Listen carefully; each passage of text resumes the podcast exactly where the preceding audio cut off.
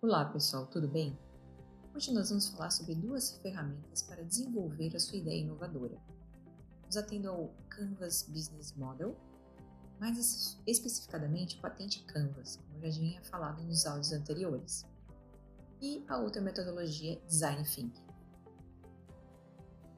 O Canvas ele auxilia na definição do modelo de negócio, assim como relaciona as informações de uma forma bem sistêmica, integrada e rápida.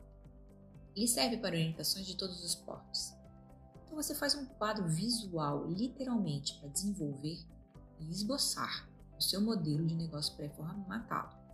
Usa aqueles papeizinhos coloridos, faz uma coisa bem visual. Ele é muito útil para compor o negócio. Então, nos atendo ao que ele deve ter, por exemplo, se você for entrar no patente Model Canvas, porque a patente nada mais é do que uma ideia inovadora e, claro, ela vai ter características especiais para ter o depósito da patente. Mas se você não conseguir desenvolver uma patente, a grande probabilidade é que você tenha uma criação. Né? Você está criando algo. Pode ser inovador ou não, mas seguindo esse modelo você consegue visualizar os segmentos e o cliente. Como nós chamamos, as dores, qual é o grande problema que você vai ter que resolver? Uma proposta de valor, as soluções atuais que existem no mercado, o esboço do, do desenho da sua inovação, da sua futura patente, da sua criação, os recursos que você vai precisar para isso, diferenciais, pontos positivos, negativos, é, uma saída estratégica, um potencial de receita e custos de produção. Tendo isso, você consegue visualizar, é um esboço para você dar seguimento ao seu, ao seu business. Outra ferramenta que eu gosto muito é o Design Thinking, né, que inclusive em São Francisco, lá no Vale do Silício, é muito desenvolvido. Claro que existem várias outras, mas essa ela tem um olhar bem próximo do teu usuário, do teu consumidor final, ou potencial lead.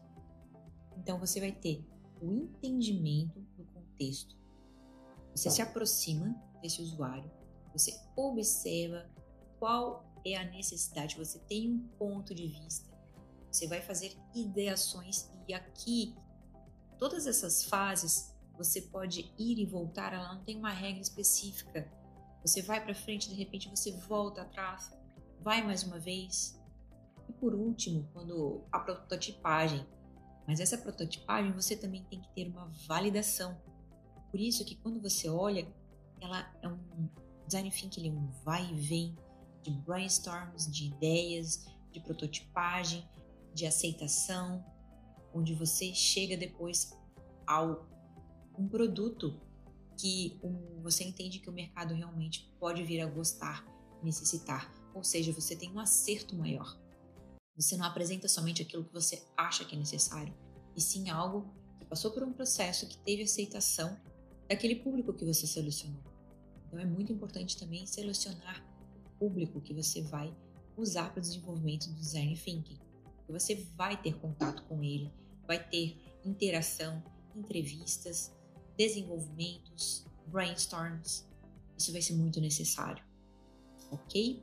Então, essas são duas ferramentas muito interessantes para você desenvolver uma ideia inovadora.